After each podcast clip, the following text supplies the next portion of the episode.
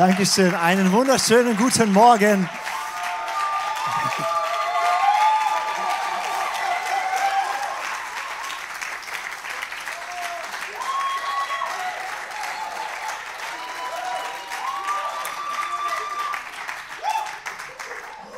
Gut, danke.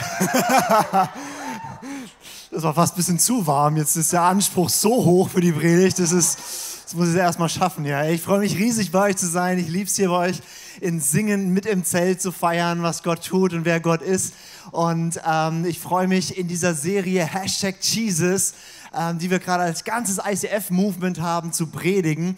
Das ist jedes Jahr vor Ostern diese Passionszeit, wo wir als ganzes Movement, als ICF-Movement an allen Standorten in Deutschland und weltweit eigentlich ähm, diese Serie haben, wo wir sagen, wir beschäftigen uns sechs Wochen lang mit, wer Jesus ist, was ihm wichtig ist, was auf seinem Herzen ist und, und schauen einfach so ganz bewusst die Person Jesu an.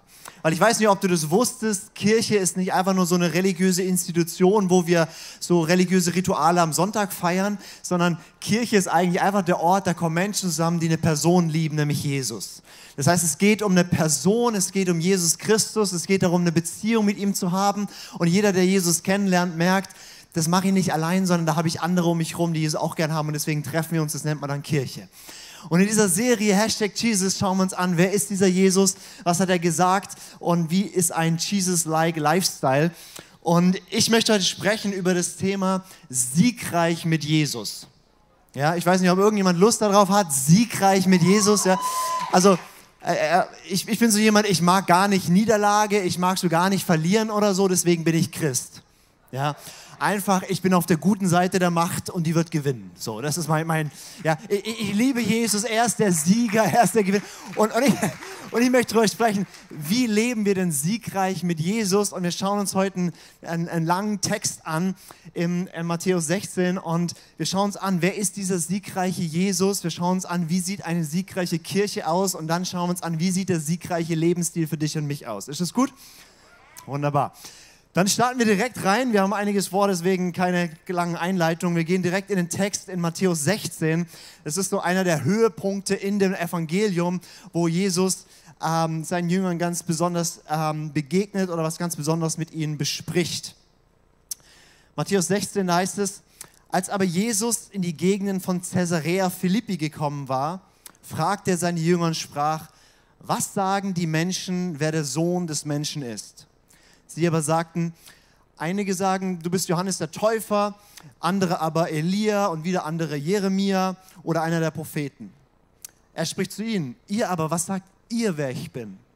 Simon Petrus aber antwortete und sprach, du bist der Christus, der Sohn des lebendigen Gottes. Und Jesus antwortete und sprach zu ihm, glückselig bist du Simon, Sohn des Jona, denn Fleisch und Blut haben dir das nicht offenbart, sondern mein Vater, der in den Himmeln ist. Der Kontext von dieser Story ist, die Jünger sind schon äh, knapp drei Jahre mit Jesus unterwegs, folgen ihm nach und erleben einfach permanent, wie er sie lehrt und predigt und absolut crazy Wunder, wie Kranke geheilt werden. Die haben schon Totenauferweckung erlebt, haben erlebt, wie Jesus Wasser in Wein verwandelt, mein Lieblingswunder übrigens. Ähm, und, und, und, sie haben so krasse Sachen mit Jesus erlebt. Seit drei Jahren laufen sie mit ihm durch die Gegend. Und dann führt er sie zu einem Platz nach Caesarea Philippi. Das ist so im Norden von Israel, so die Golanhöhen. Ähm, und er führt sie an einen Ort, der ganz besonders ist. Caesarea Philippi, damit verbinden wir vielleicht nichts, aber ich habe euch mal ein Bild mitgebracht. Ich weiß nicht, wie gut man das hier in dem Zelt sehen kann. Hier könnte man das Bild einblenden. Okay, man kann es nicht sehen. Aber Glück, glückselig die im Livestream, ihr könnt es sehen. Ähm, das ist der, einer der, der, der Quellorte des Jordans, also ein Quellfluss. Und da gibt es so eine Grotte. Und an diesem Ort wurde seit jeher eigentlich irgendwelche Götter angebetet. Zu, zu, zu gewissen Zeiten war das der Gott Baal ähm, und äh, zu gewissen Zeiten war das der Gott Pan, ja, so wie Peter Pan, nur Pan. Ja. Ähm, und, und, und das war ein, ein, ein Gott, der in Hirtengestalt auf die Erde gekommen ist, also so ist die Sage, und der wurde verehrt. Also ein Gott, der sozusagen sich in Menschengestalt gezeigt hat. Und zu dem Zeitpunkt, als Jesus bei Caesarea Philippi war, gab es da eine große Statue zur Ehre des Kaisers, Kaiser Augustus, deswegen Caesarea Philippi, ja, das, äh, äh, zu Ehren des Cäsars. Und der Kaiser hatte den Anspruch, ein, der war zwar Mensch, aber hat den Anspruch, Gott zu sein und wurde verehrt. Das heißt, Jesus stellt sich an einen Ort, wo ein Gott ist, also ein Gott verehrt wird, der Mensch geworden ist oder in Menschengestalt auftaucht und wo ein Mensch verehrt wird, der, der denkt, er wäre Gott und er stellt sich hin und sagt, Jungs, was sagen eigentlich die Leute, wer ich bin? Und wie das immer so ist, jeder hat irgendeine Meinung über Jesus, auch jeder hier in einem Zelt hat eine Meinung über Jesus, jeder im Livestream hat eine Meinung über Jesus. Und sie erzählt einfach mal, was wird so über Jesus gesagt? Ah, er ist ein Prophet, ein guter Mensch, ein Weisheitslehrer und so. Also ich meine, gegen Jesus kann man ja nichts haben, oder? Also so, ich meine, niemand hat was gegen Jesus, ja, war ein guter Mann oder, oder, oder ein Wohltäter oder ein Sozialrevoluzer oder irgendwas, ja. Ich weiß nicht, was du so hörst in deinem Umfeld, wer Jesus ist, was die Leute in deinem Umfeld glauben, wer er war. Ähm, und, und, und sie tragen so diese ganzen Meinungen vor und dann fragt Jesus, okay, und was sagt ihr, wer ich bin? Und Simon, der mit der größten Klappe von den Jüngern, ähm, der ballert raus und sagt, du bist der Christus, der Sohn des lebendigen Gottes. Und dieses Statement war skandalös. Also ich weiß nicht, ob uns das bewusst ist, wir denken ja irgendwie so oft, Jesus Christus, das wäre so wie Vor- und Nachname, so ebenso irgendwie Hans Müller oder so. Aber, aber, aber Christus das ist kein Nachname, das ist ein Titel. Ja, das heißt im, im, im Hebräischen Messias, ja, der, der, der Gesalbte oder im Griechischen dann eben Christus, der Gesalbte. Was Petrus hier sagt, ist nach dreieinhalb Jahren mit Jesus unterwegs sein, sagt er, Du bist der Gesalbte, du bist der König Israels, du bist der, wo das gesamte Alte Testament sagt, dass da einer kommt, der sein Volk in die Freiheit führt. Du bist der, der die Weltherrschaft übernehmen wird. Du bist der, der das Böse von dieser Welt entfernen wird, der Frieden auf die ganze Welt bringt. Du bist der Erlöser von allem. Und du bist der Sohn des lebendigen Gottes. Du bist mehr als nur ein Mensch. Du bist der Sohn Gottes. Jesus steht da zwischen Hirtengott Pan und Kaiser Augustus sozusagen. Und Petrus sagt, du bist der wahre Mensch auf dieser Erde, dem die Herrschaft gebührt. Und du bist der Sohn Gottes, dem die Anbetung gebührt. Und Jesus sagt, wow, Petrus, glückselig bist du, wenn du das weißt. Und Petrus, das war keine intellektuelle Glanzleistung, das war eine Offenbarung von meinem Vater im Himmel. Und ich will dir was sagen, ganz egal, was du über Jesus denkst, eine Offenbarung zu haben, wer Jesus ist, das ist nicht was, was wir irgendwie hier oben mal durchgedacht haben und irgendwie eine Predigt gehört haben und dann wissen wir etwas, sondern es ist eine Offenbarung, die nur Gott geben kann. Und uns beschäftigen persönlich ja immer ganz, ganz viele Fragen und in unserem Leben gibt es viele wichtige Fragen, aber ich möchte das sagen, diese Frage, die Jesus hier stellt, ist die wichtigste Frage für dein Leben jetzt und für alle Ewigkeit. Nämlich die Frage, was glaubst du, wer Jesus ist? Es gibt keine Frage auf dieser Welt, die wichtiger ist als diese Frage und jeder von uns muss die irgendwann beantworten. Was glaubst du, wer Jesus ist? Und darum geht es, es geht nicht darum, was weißt du, was andere sagen, wer dieser Jesus ist? So, ja, sonst kannst du loslegen, so, Waymaker, Miracle, ja. Also, ich weiß, ich weiß ganz, ganz viel, weil ich bin christlich sozialisiert und komme in die Kirche und habe da irgendwie ganz viel gehört. Das ist nicht der Punkt. Die Frage ist, kennst du ihn und hast du eine persönliche Offenbarung, wer Jesus ist? Die wichtigste Frage in deinem Leben, weil an dieser Frage entscheidet sich nicht nur so ein bisschen, wo gehst du Sonntagmorgens hin, sondern daran entscheidet sich, wie wirst du dieses Leben jetzt leben und in Ewigkeit. Deswegen, ich, ich möchte uns mal einladen, einen Moment zu nehmen, wo wir aufstehen. Ja, ihr, ihr müsst eh die ganze Zeit rumsitzen, deswegen steht mal mit mir auf. Und ich möchte einfach mal einladen, diese Frage zu beantworten. Schließ mal deine Augen und stell dir vor, dass Jesus vor dir steht. Ganz egal, wie du dir Jesus vorstellst, ist es nicht so wichtig, aber stell dir einfach vor, Jesus steht vor dir. Und entweder sag ihm mal in deinem Herzen, wer er ist, was du glaubst, wer er ist. Und wenn du sagst, so, boah, das ist jetzt irgendwie spooky oder so, dann frag einfach mal in diesen Raum hinein in deinem Herzen, Jesus, wer bist du, zeig dich mir.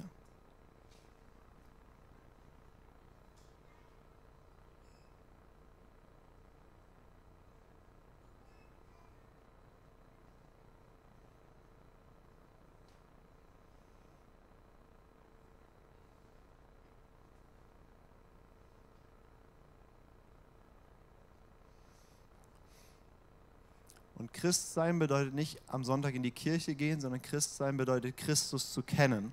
Deswegen, wenn du magst, darfst du mal laut mit mir bekennen, wenn du das in deinem Herzen glaubst. Du bist Christus, der Sohn des lebendigen Gottes.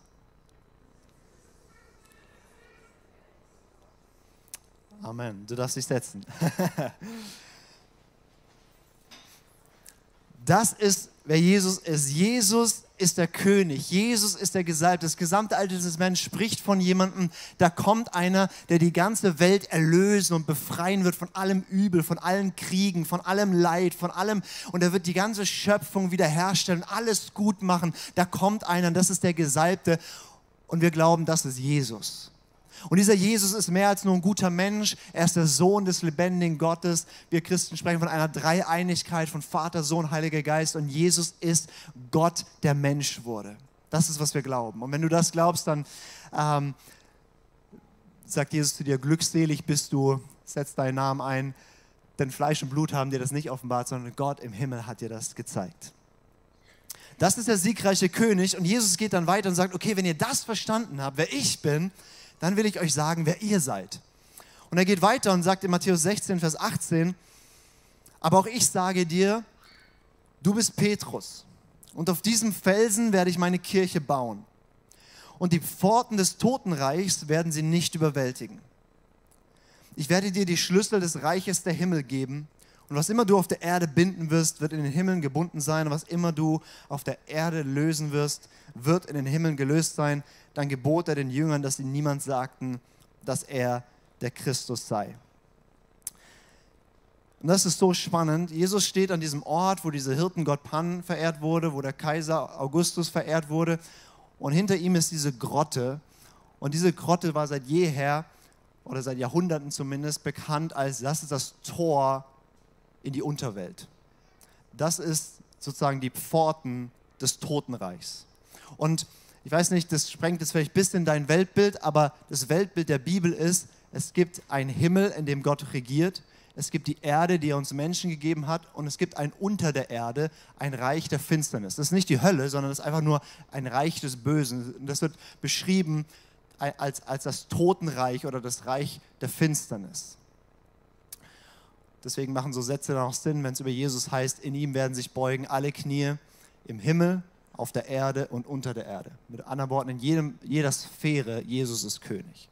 Aber Jesus stellt sich hier hin an das Tor zur Unterwelt und sagt, weil ich der siegreiche König bin, ich baue eine Kirche.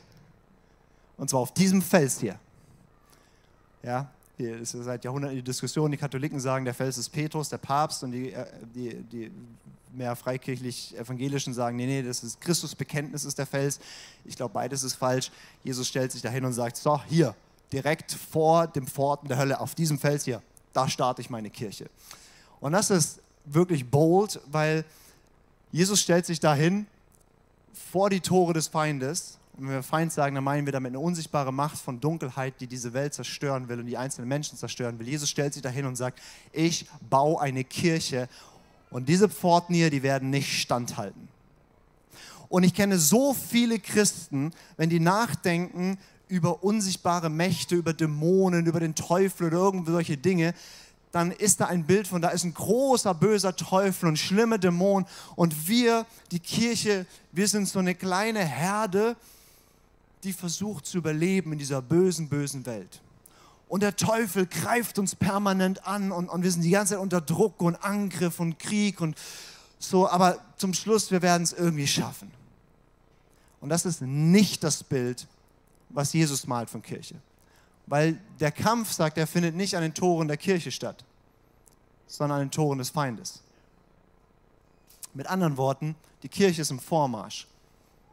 Und wo immer du merkst, dass da eine Macht von Dunkelheit dagegen steht, dann deswegen, weil du, weil du in ein Gebiet reingelaufen bist, wo Jesus noch nicht König ist. In deinem Herzen oder in deinem Umfeld.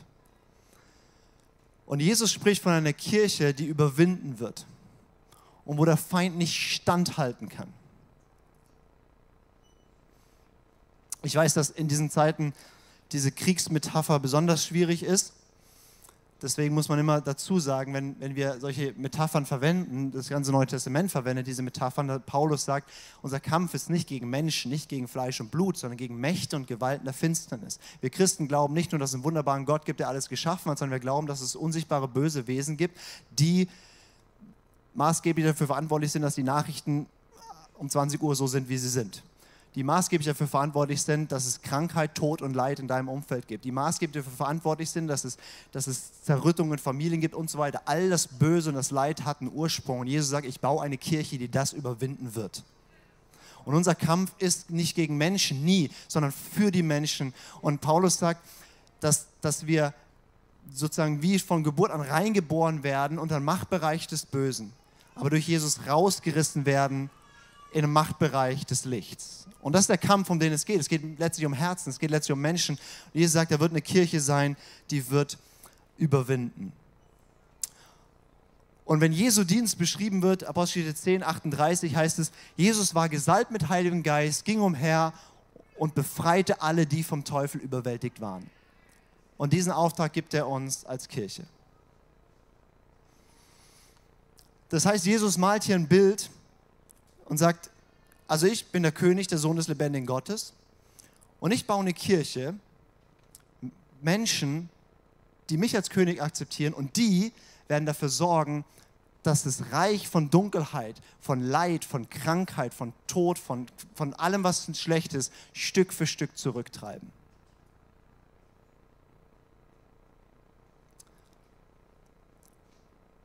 Und die Welt hat nicht unbedingt dieses Bild von uns als Kirche, dass wir das sind, Maßgeblich deswegen, weil wir es meistens nicht haben. Weil wir denken, ah, wir singen nette Lieder und wir erzählen Leuten von Jesus. In der biblischen Metapher ist das Kriegsführung gegen den Feind. Menschen werden belogen vom Teufel, Menschen werden niedergehalten in so vielen Sachen. Und wenn du hingehst und von Jesus erzählst, dann klopfst du an diese Tore der Finsternis und sagst, ich hole dich da raus. Und das ist unser Job als Kirche. Das heißt, Jesus fragt hier, wer bin ich? Und sie sagen, du bist der König, du bist der, der, der alle Macht hat, du bist der Sohn des lebendigen Gottes. Und ihr sagt, wow, super, dann sage ich euch, wer ihr seid. Ihr seid eine Kirche, die überwindet. Nichts kann euch widerstehen. Yay, super. Das heißt, wir haben einen siegreichen König und eine siegreiche Kirche. Und jetzt gibt Jesus den Masterplan, wie leben wir siegreich. Und der Masterplan ist absolut genial und ich lese ihn euch vor. Das sind die nächsten Verse, die beantworten uns die Frage, wie erringt unser König den Sieg? Wie erringen wir als Kirche den Sieg? Wie lebst du ein siegreiches Leben? Und Jesus sagt hier, von da an begann Jesus seinen Jüngern zu zeigen, dass er nach Jerusalem hingehen müsse und von den Ältesten und hohen Priestern und Schriftgelehrten vieles leiden und getötet und am dritten Tag auferweckt werden müsse. Und Petrus nahm ihn beiseite und fing an, ihn zu tadeln, indem er sagte, Gott behüte dich, Herr, dies wird dir keinesfalls widerfahren. Er aber wandte sich um und sprach zu Petrus, Geh hinter mich, Satan. Du bist mir ein Anstoß, denn du sinnst nicht auf das, was Gott ist, sondern auf das, was der Menschen ist. Dann sprach Jesus zu seinen Jüngern, wenn jemand mir nachkommen will, verleugne er sich selbst, nehme sein Kreuz auf und folge mir nach. Denn wer sein Leben retten will, wird es verlieren, wer aber sein Leben verliert, um meinetwillen wird es finden. Du musst dir das vorstellen, wie das für Petrus war. Petrus checkt endlich, Jesus ist der, wo das gesamte Alte Testament sagt, da kommt ein Befreier. Also der hatte etwa 50 Bibelstellen im Kopf und sagt, ah, du bist es. Ja, ganz am Anfang schon, da heißt es, ähm, als, als Adam und Eva verführt wurden von der Schlange, von dem Bösen, heißt es, da kommt einer, der wird der Schlange den gar ausmachen, ja, der wird den Kopf zertreten, da wird, ein, da, da wird ein Sohn Abrahams kommen, da wird die ganze Nation wird gesegnet werden, da kommt ein Löwe von Juda, der wird die Herrschaft nehmen. Ganz viele alttestamentliche Verheißungen, ein Sohn Davids wird kommen, es wird einen Thron geben in Jerusalem und der wird über Israel herrschen, über die ganze Welt und die werden aufhören, Krieg zu führen, die werden Schwerter zu Flugscharen umschmieden und die ganze Schöpfung wird erlöst. All diese Sachen hatte Petrus im Kopf und sagt, du bist es. Alles wird gut, weil du bist da. Und dann sagt Jesus noch, okay, und ich baue jetzt hier eine Kirche und die wird mit mir alles überwinden und einnehmen und nichts kann standhalten. Ich meine, wow, da hast du echt eine Vorstellung, jetzt geht's endlich los, oder? Der König ist da, wir sind ready, jetzt nehmen wir die Weltherrschaft und alles wird gut. Und Jesus sagt, okay, folgendes, der Plan ist, ich gehe nach Jerusalem, die verhaften mich, verspotten mich und töten mich. Und Petrus sagt, no way. Das hört sich nicht nach einem guten Überwinder, siegreichen Plan an. Und Jesus sagt, sagt, davor hat er gesagt, der Vater im Himmel hat dir offenbart, wer ich bin. Und da sagt er, die Gedanken kommen aus einer ganz anderen Richtung. Geh hinter mich, Satan. Das ist, wie die Welt denkt. Weil wenn die Welt an siegreich denkt, an Überwinden, an so, dann denken wir an, yay, glory, easy, so. Und Jesus sagt, mein Weg, wie ich König werde, mein Weg, wie ich Befreiung bringe, mein Weg, wie ich überwinde, ist, ich gehe nach Jerusalem, ich werde verhaftet, verspottet und sterbe dort am Kreuz. Und dann sagt er sogar noch, und good news, wenn du mir nachfolgen willst, same with you. Okay, wie war das nochmal mit siegreicher Kirche? Yay, irgendwie was? Ich meine, stellt euch vor, Alessio kommt heute hier auf die Bühne und sagt folgendes, Gott hat mir offenbart den Plan, wie Erweckung nach Singen kommt, sich tausende Menschen bekehren, wie alles aufbricht, wie Bam, ja, ihr alle sind hype, warten, jetzt kommt der Plan. Und, und Alessio würde sagen, also folgendes, ich werde gefangen genommen, die foltern mich mit Waterboarding und setzen mich auf einen elektrischen Stuhl. Also versteht ihr, also das Kreuz ist für uns so ein schönes religiöses Symbol. Das war damals, das, war damals das, das Folter- und Tötungsinstrument der Römer. Es kann doch nicht sein, dass der Weltherrscher, dass, dass der Messias, dass der Sohn des lebendigen Gottes nackt an so einem Kreuz verhöhnt, verspottet, elendig verreckt wie ein Verbrecher. Und dann sagt Alessio, und eine gute Nachricht, wenn ihr Teil davon sein wollt, dann dürft ihr auch eine Runde Waterboarding. Ich meine, das ist, das ist kom also nur, dass wir ein bisschen verstehen, über was wir sprechen. Das ist komplett gegen unsere Logik. Das ist komplett anders wie alles, wie, wir denken. Und das ist, was, was Jesus hier sagt, ja. Das ist der Weg, den ich gehe. Und das ist der Weg, den ihr zu gehen habt. Weil Jesus hat nicht nur gesagt, ich gehe nach Jerusalem, ich werde verspottet und ausgepeitscht und, und getötet. Er sagt auch, und ich werde wieder auferstehen. Was die Jünger nicht verstanden haben und was niemand verstanden hat, ist, dass der Weg zum Sieg war sein Tod. Weil in seinem Tod hat Jesus was gemacht. Nämlich es heißt in der Bibel, dass er am Kreuz wurde der Schuldschein gegen alle Menschen, die Sünde aller Menschen dorthin genagelt und die Mächte und Gewalten der Finsternis, die dich und mich klein gehalten haben, die unser Leben kaputt machen konnten, die Nationen gegeneinander aufbringen, die Krieg und Hunger und Zerstörung überall hinbringen, diese Mächte verlieren ihre Legitimation. Sie sind völlig entwaffnet und bloßgestellt, weil ich habe es getragen. Und alles, was es braucht, ist, dass Menschen das akzeptieren und sie treten völlig raus aus dem Machtbereich von Dunkelheit hinein ins Licht. Und dann sagt er zu ihnen, Wer mir nachfolgen will, es ist ein freiwilliges Ding. Ich zwinge euch nicht, aber nur, dass ihr wisst, der Weg ist Kreuz. Selbstverleugnung, Leben verlieren. Und es ist so krass, weil wir haben so oft ein anderes Evangelium. Das Evangelium, die frohe Botschaft, die wir verkünden oder die auch, auch an vielen, auch von vielen Bühnen verkündet wird, ist, Jesus ist am Kreuz gestorben, damit es bei dir immer easy ist. Aber das steht da nicht. Da steht, Jesus am Kreuz gestorben und ist ein Vorbild für dich. Toll, danke. Yay, siegreiches Leben. Lukas, die Stimmung war so gut.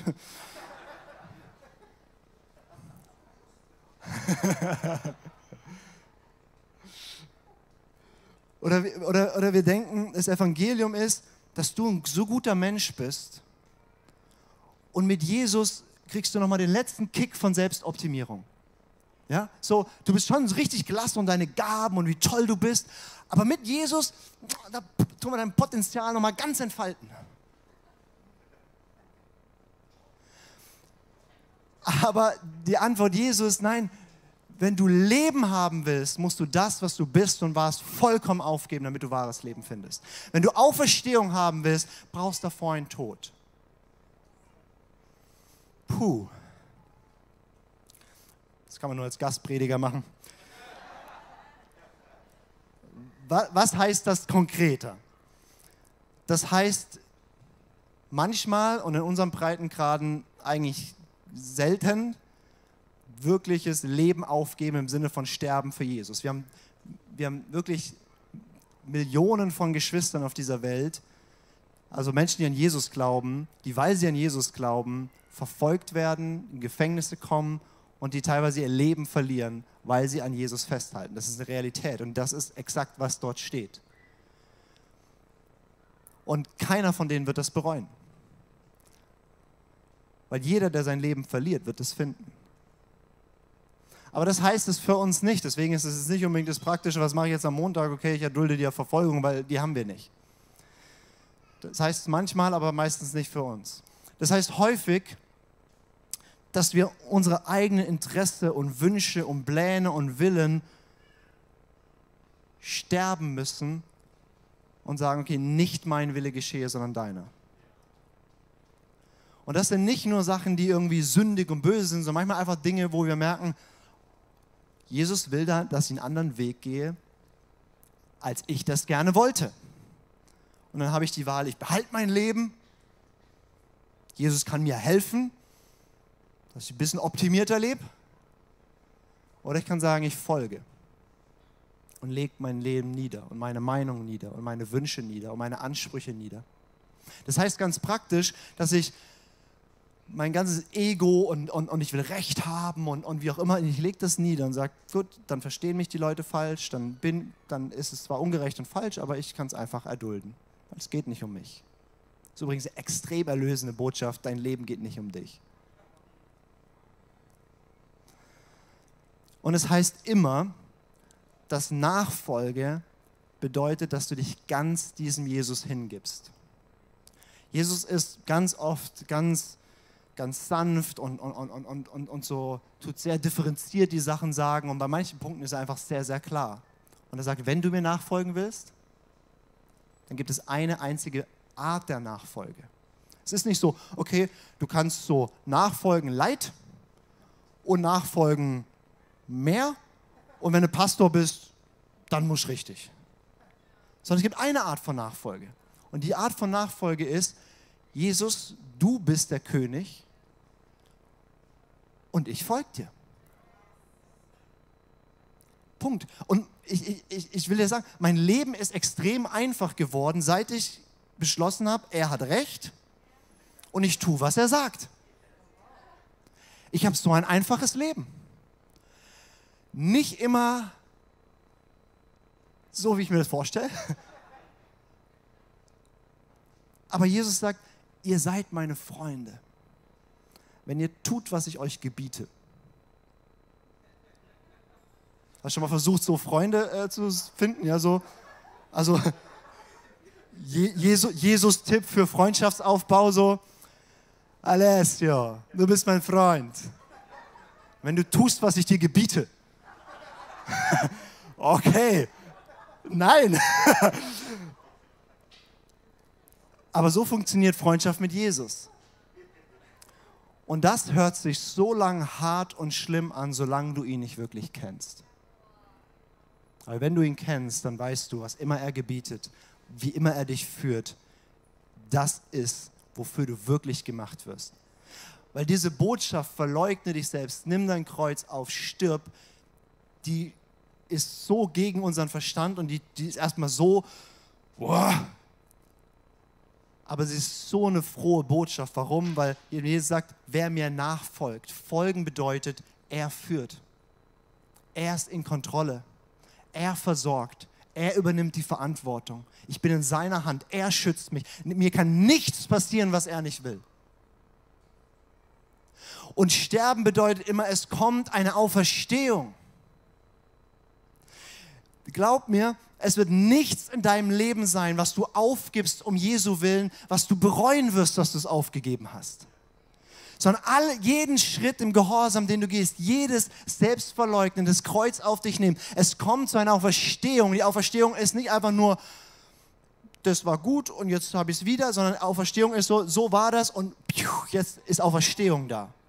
Es ist, Jesus vergleicht es mit einem Bild von, es ist wie ein Weizenkorn, was in die Erde fällt und stirbt. Und es bringt viel Frucht hervor.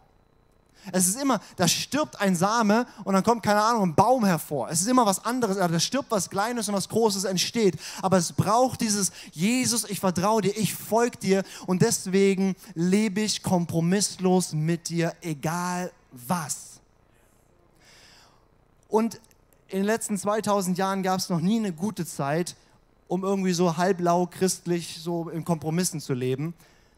Aber ich will dir was sagen, diese Zeit ist eine sauschlechte Zeit, um halbherzig unterwegs zu sein. Es ist eine Zeit, wo es Sinn macht zu sagen, okay, ich bin nicht Christ nach meinen Conditions, nach meinen Vorstellungen, sondern Jesus, ich umarme, was du sagst, was Nachfolge heißt, nämlich, hier bin ich. Mein ganzes Herz, alles, was ich bin, jede Phase meines Seins, und das sage ich nur zu Jesus, das sage ich nicht zu einem geistigen Leiter oder sonst was, aber zu Jesus sage ich, du darfst über mich verfügen. Und ich vertraue dir.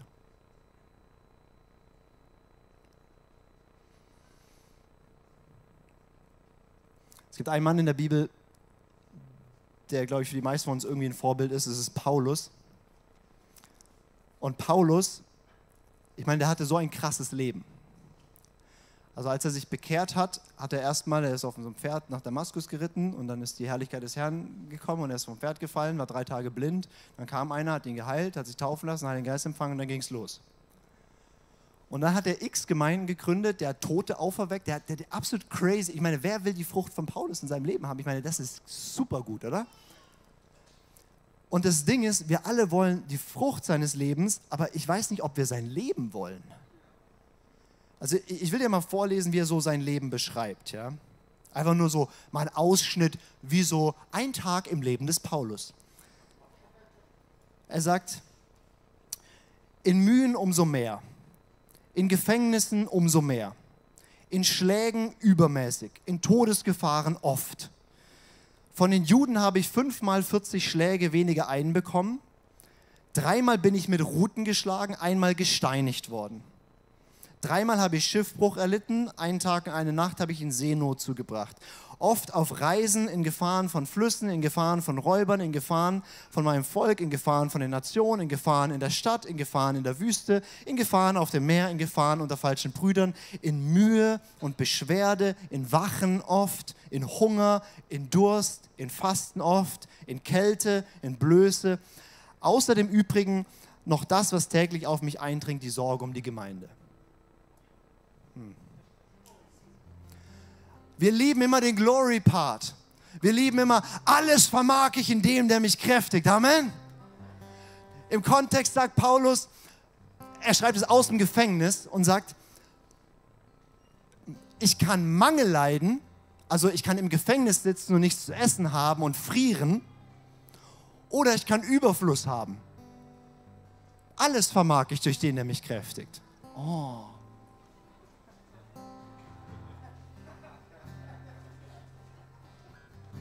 Ja, deswegen, deswegen machen Bibelverse oft Spaß, wenn die auf so einem Kaffeebecher stehen, ja, und einfach der Kontext weg ist.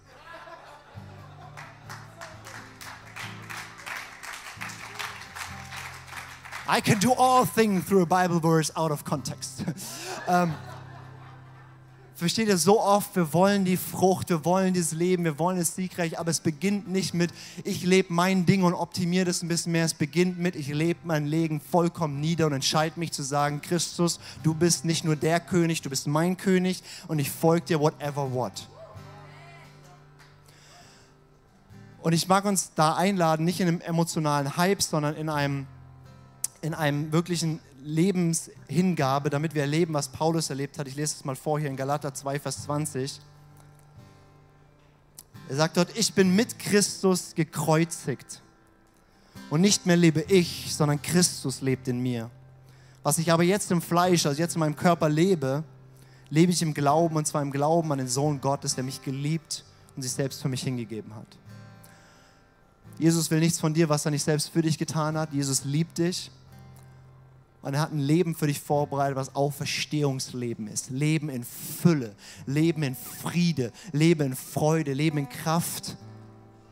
Inmitten von einer Welt, die gebrochen ist und mitten einem Weg der Nachfolge, was auch Leiden und Tod bedeutet. Aber ich möchte, dass nicht mehr ich lebe, sondern dass Christus in mir lebt.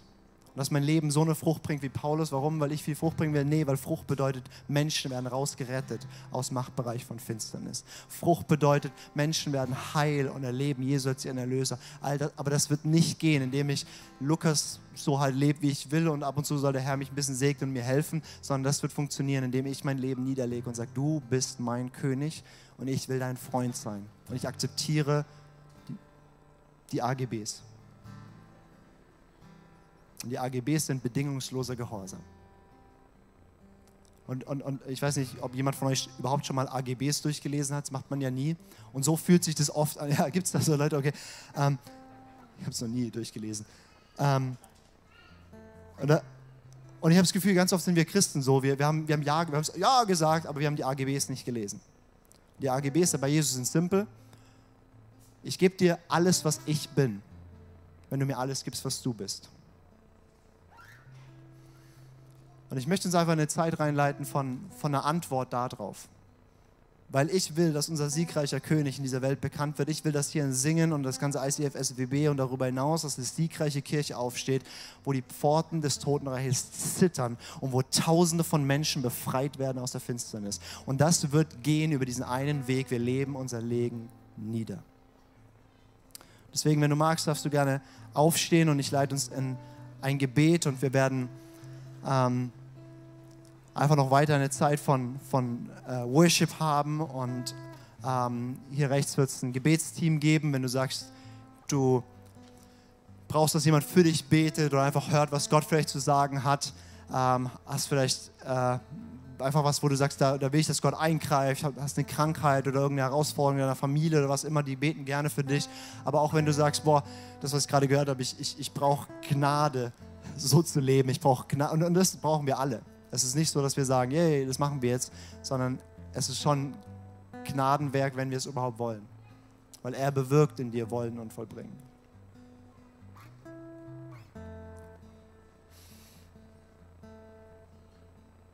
Und ich will dir kurz einfach einen Moment geben, hier im Raum und auch, auch im Livestream, da wo du gerade sitzt, auf deinem Sofa oder wo auch immer, dir nochmal Jesus vorzustellen deine Augen zu schließen und ihn dir jetzt vorzustellen, wie er dort am Kreuz hängt.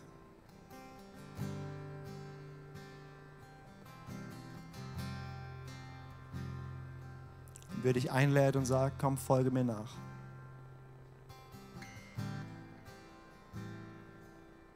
Und es bleibt nicht beim Kreuz, sondern er geht ins Grab und steht auf von den Toten und sitzt jetzt zur Rechten der Macht und sagt, folge mir nach.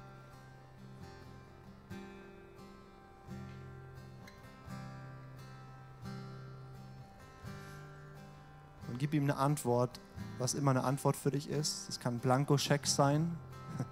Sagen, hier, ich gebe es dir hin. Vielleicht merkst du aber auch, das sind ganz konkrete Punkte, wo du genau weißt, wenn ich all in gehe mit Jesus, bedeutet das diesen Punkt.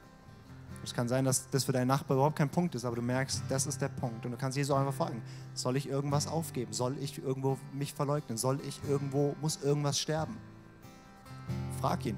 Ich kann es dir nicht sagen.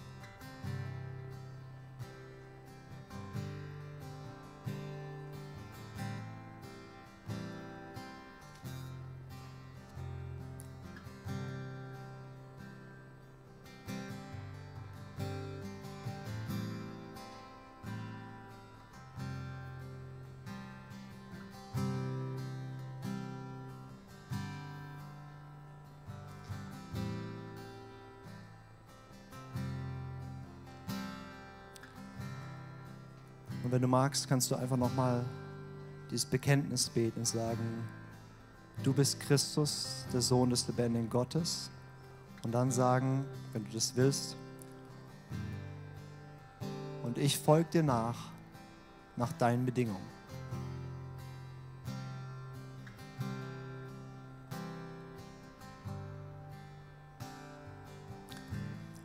Jesus, ich möchte in meinem Leben und ich möchte in unserer Kirche und ich möchte es auf dieser Welt, ich will all die Herrlichkeit, all die Kraft, all die Verheißung von Leben in Fülle, all das, ich, ich, ich will das in meinem Leben haben, ich will das in meinem Umfeld sehen. Und Jesus, ich akzeptiere für mich und ich bete von uns als Kirche, dass wir das als gesamte Kirche tun, deine Bedingung dazu. Und es gibt nichts, was ich mehr will, als dein Freund zu sein. Deswegen hilf mir, deinen Willen zu erkennen. Hilf mir, alle Zeit zu tun, was dir wohlgefällig ist. Gib mir ein Herz, das in allem Ja sagt zu dir. Jesus, will nichts zurückhalten. Jede Faser meines Seins soll dir gehören. Meine Zeit, mein Geld, meine Beziehungen, mein wo ich, wo ich lebe, was ich tue. Du darfst mich überall hinschicken, du darfst alles zu mir sagen, du darfst was immer. Ich vertraue dir, dass du ein guter König bist und dir zu folgen heißt, du führst mich gut. Du versorgst mich. Ich bin sicher bei dir. Jesus will lieber mit dir im Sturm sein, als ohne dich an Land.